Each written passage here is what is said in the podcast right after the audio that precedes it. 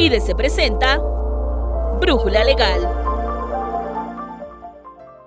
Seguramente conoces a alguien que vive en un condominio o tal vez estés pensando en mudarte a uno.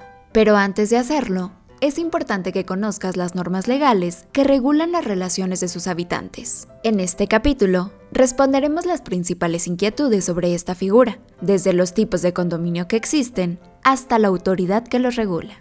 Quédate con nosotros. Soy Nancy Escutia y esto es Brújula Legal.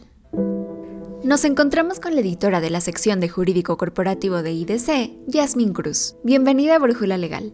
Para iniciar, ¿nos podrías indicar cómo se define el condominio? Mira, legalmente el condominio se considera un régimen de propiedad porque un inmueble tiene áreas de uso común y unidades de propiedad privativa. En este caso, los dueños sobre las unidades privativas tienen un derecho de propiedad exclusivo y absoluto y sobre las áreas de uso común un derecho de copropiedad. Para ejemplificarlo de mejor manera, hay que imaginarnos un edificio de departamentos. En este caso, las unidades privativas serían los propios departamentos y en algunos casos los cajones de estacionamiento. Y las áreas de uso común serían los elevadores, la entrada principal, los pasillos, los jardines, etc. Jazz, ¿qué tipos de condominio existen? Los condominios se clasifican de acuerdo a su estructura y a su uso. Conforme a su estructura hay tres tipos. Uno de ellos es el condominio vertical, que es un inmueble construido en varios niveles, por ejemplo los edificios de oficinas o departamentos. Los condominios horizontales, que como su propio nombre lo indica, son inmuebles construidos de manera horizontal y lo podemos ver en fraccionamientos de viviendas. Y por último los condominios mixtos, formados por inmuebles verticales y horizontales. Ahora bien, de acuerdo a su uso, los condominios pueden ser habitacionales, es decir, que se utilizan solo para vivienda, comerciales o de servicio, y lo podemos ver en edificios de oficinas o centros comerciales, y condominios mixtos, donde se utilizan para vivienda y comercio. ¿Cómo se regulan los condominios? Mira, cada estado de la República maneja sus propias reglas. En el caso de la Ciudad de México, la ley de propiedad en condominio es la norma base de regulación, pero también hay que tomar en cuenta la escritura constitutiva del condominio y su reglamento interno. Y es que estas tres normas son importantes porque establecen reglas respecto a la constitución, modificación y extinción de los condominios, reglas sobre cómo debe de organizarse y administrarse el condominio y también nos indican cuáles son los derechos y obligaciones o prohibiciones de los habitantes o condóminos, al igual que los mecanismos para resolver los conflictos o controversias que se presenten entre los condóminos o estos con la administración. ¿Cómo se debe organizar un condominio?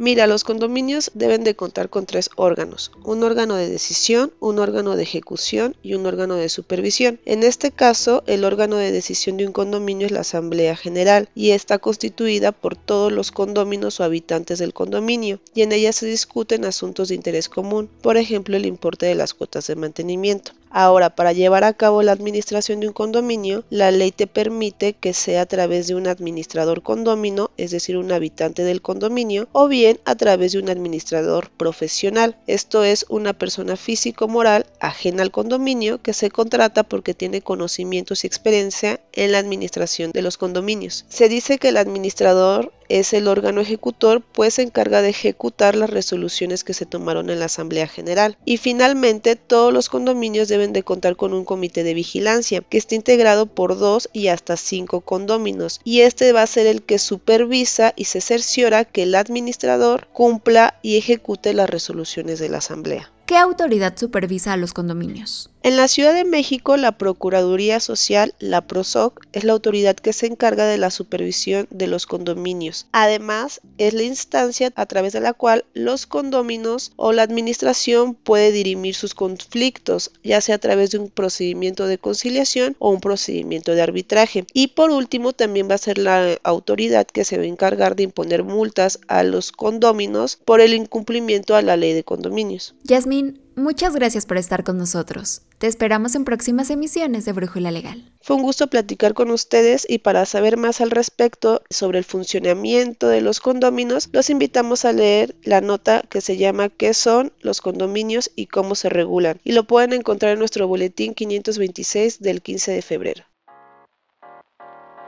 En IDC tenemos una gran cantidad de especialistas que aportan sus opiniones y respuestas a los principales temas legales que ocurren en México y en el mundo. Comparte este contenido y ayuda a que todos tengan una solución a esa duda fiscal, laboral, de seguridad social o jurídica que los aqueja. Si tienes más dudas sobre este y otros temas, nuestro servicio de consultoría, que es exclusivo para suscriptores, está disponible de 8 a.m. a 5 p.m. de lunes a jueves y de 8 a.m. a 3 p.m. los viernes. Si aún no cuentas con tu edición digital, ¿qué esperas? Nuestra fuerza de ventas ya está esperando tu llamada al 55 50 89 58 30. Agradecemos en producción y realización a Alan Morgan. Nos escuchamos en la siguiente Brújula Legal. Se despide Nancy Scutia.